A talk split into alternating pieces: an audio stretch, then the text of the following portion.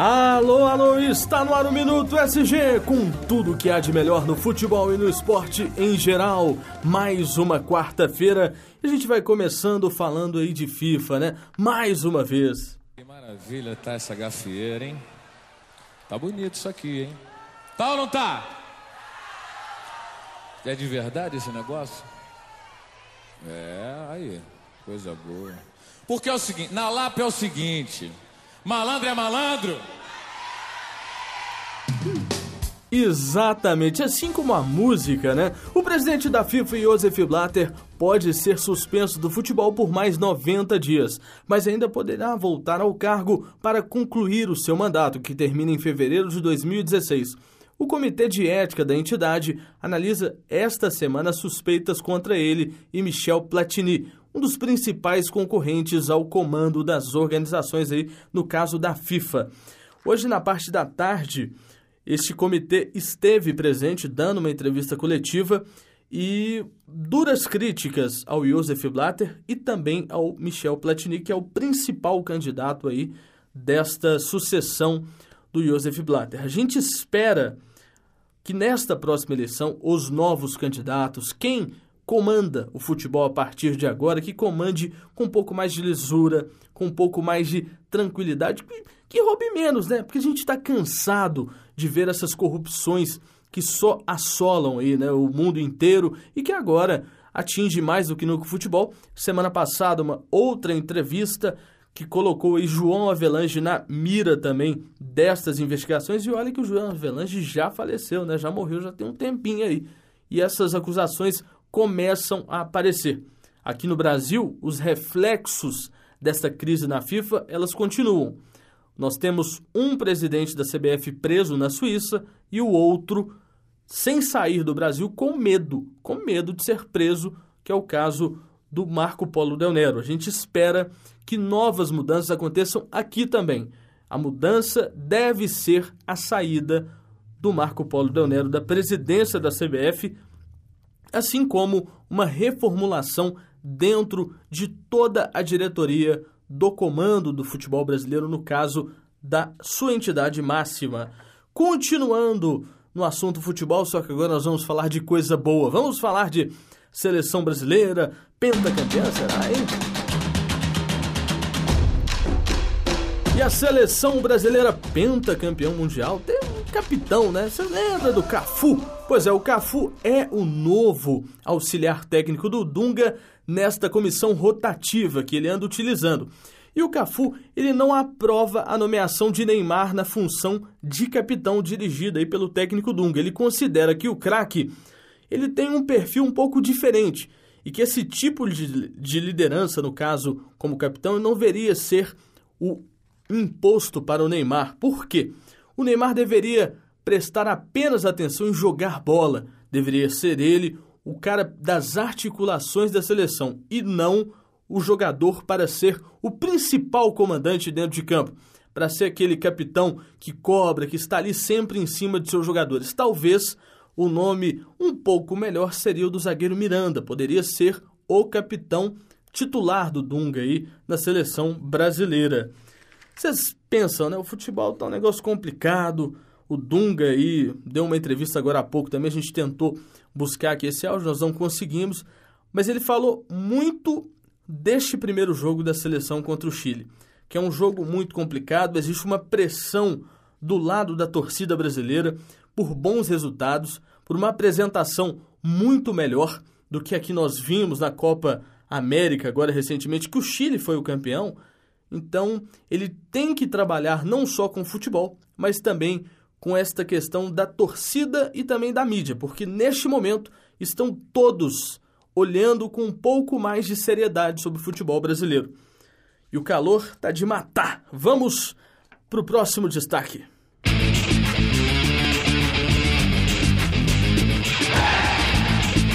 O Brasil, o Brasil estreia amanhã contra o Chile nas eliminatórias da Copa de 2018 e o jogo é na casa dos adversários. O Brasil e o Brasil, ele o negócio tá complicado pro Brasil, né? Ele corre um sério risco de ficar de fora da Copa do Mundo.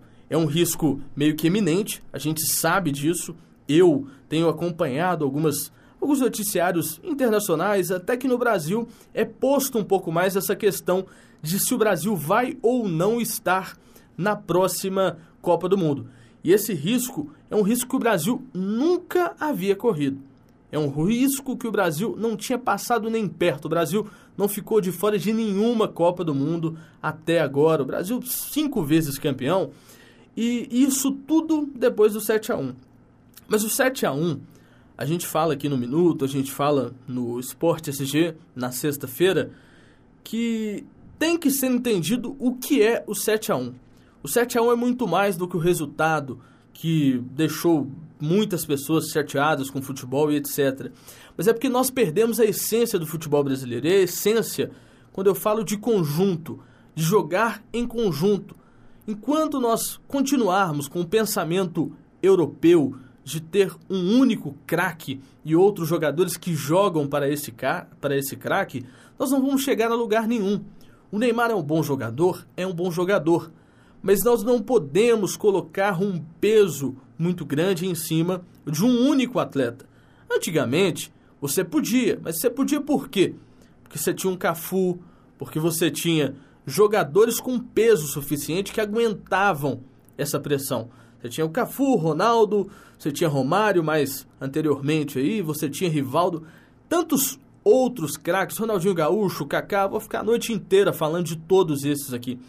E nós perdemos essa coisa de jogar em conjunto. Você tem um bom conjunto. Eu, fico vendo muitos comentaristas, muita gente falando sobre essa atual fase do futebol brasileiro, os jogadores que nós temos, e eles criticam e colocam que nós temos apenas o Neymar como craque. Eu não vejo muito isso não, não vejo muita diferença do Neymar para a maioria dos outros jogadores. A diferença talvez seja o acesso à mídia, algumas outras questões, mas eu não vejo essa discrepância tão grande do Neymar para o Lucas. Eu não vejo essa discrepância tão longa aí desses jogadores que atuam também no futebol brasileiro, que podem ganhar uma eventual chance na seleção brasileira. Acho que a gente tem que ter um pouco mais de calma ao avaliar o que acontece no futebol brasileiro. É um momento que nós não temos mais os grandes craques. Nós não temos os grandes, mas podemos formar esses grandes craques. Nós podemos ajudar a formar. Eu acho que nós, como imprensa, como aqueles que publicam, que estão sempre acompanhando o futebol, nós temos o dever de ajudar o futebol brasileiro, sim. É uma forma muito simples, mas é uma forma muito bacana. Você vai no futebol de várzea, eu vou bastante aos jogos de várzea, eu vejo muito jogador bom que não tem acesso. Não tem acesso nos grandes clubes, não tem a mesma imagem, o mesmo marketing que o Neymar, que o Ronaldinho, que outros atletas têm. Então, a gente tem que olhar um pouco mais para a base de futebol. A base, ela é um dos outros pontos que a gente sempre fala, e a base ela está sendo esquecida. O que os caras estão valorizando hoje em dia é o bom empresário, é o bom jogador que indica, mas está na hora de ter um trabalho muito maior com a base do futebol brasileiro que sempre formou grandes atletas. Todos os grandes técnicos olham para o Brasil com grande carinho. Só a gente que olha para o Brasil de forma pretensiosa, de forma que coloquemos o futebol brasileiro num baixíssimo nível. E acho que não é bem assim, não. Acho que a gente pode muito mais. Eu acho que eu não estou sendo um pouco fantasioso, não, porque eu acho que isso que tem que acontecer. A gente tem que acordar um pouco, sair um pouco do, do normal. O Guardiola vem aqui, elogia o futebol brasileiro, o Mourinho elogia o futebol. Todos os técnicos de grande nível que estão aí na Europa, o próprio técnico do São Paulo, Juan Carlos Osório, né, que saiu, vai assumir a seleção do México, todos eles, quando falam do futebol brasileiro, os olhos brilham. O que, que será que está faltando aqui na gente de entender isso? O que, que os caras lá fora veem que a gente não consegue enxergar? Eu acho que é mais ou menos por aí. Então a gente tem que repensar um pouco melhor o que nós, como imprensa, estamos fazendo, o que nós estamos passando para o público. Eu acho que a gente tem que tomar um pouco mais de cuidado com isso, porque o futebol é uma paixão nacional. Então a gente tem que ter um pouco mais de sensibilidade para encarar alguns fatos. Vamos de vôlei, né? Que eu já falei de futebol agora.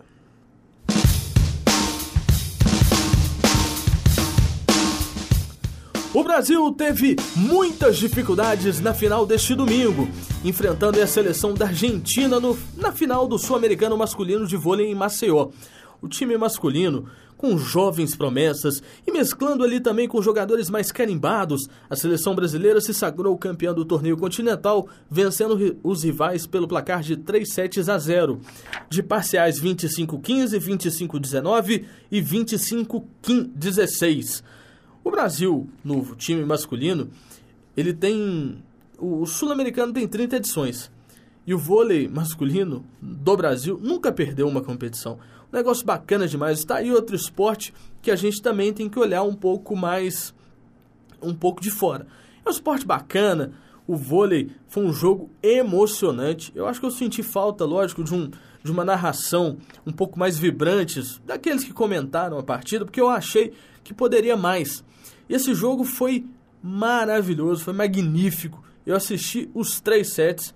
Agora, melhor ainda, foi o, futebol, o, voleibol feminino também, né? Que venceu e conquistou também o Sul-Americano Feminino, com uma campanha muito bacana e um jogo de 1 hora e 14 minutos. E a seleção venceu o Peru por 25 a 17 no primeiro set, segundo set ficou 25 a 21 e o terceiro set 25 a 13. E esse jogo foi na Colômbia. Mas foi um jogo mágico. Foi um jogo magnífico. A gente tem dois grandes técnicos do voleibol brasileiro.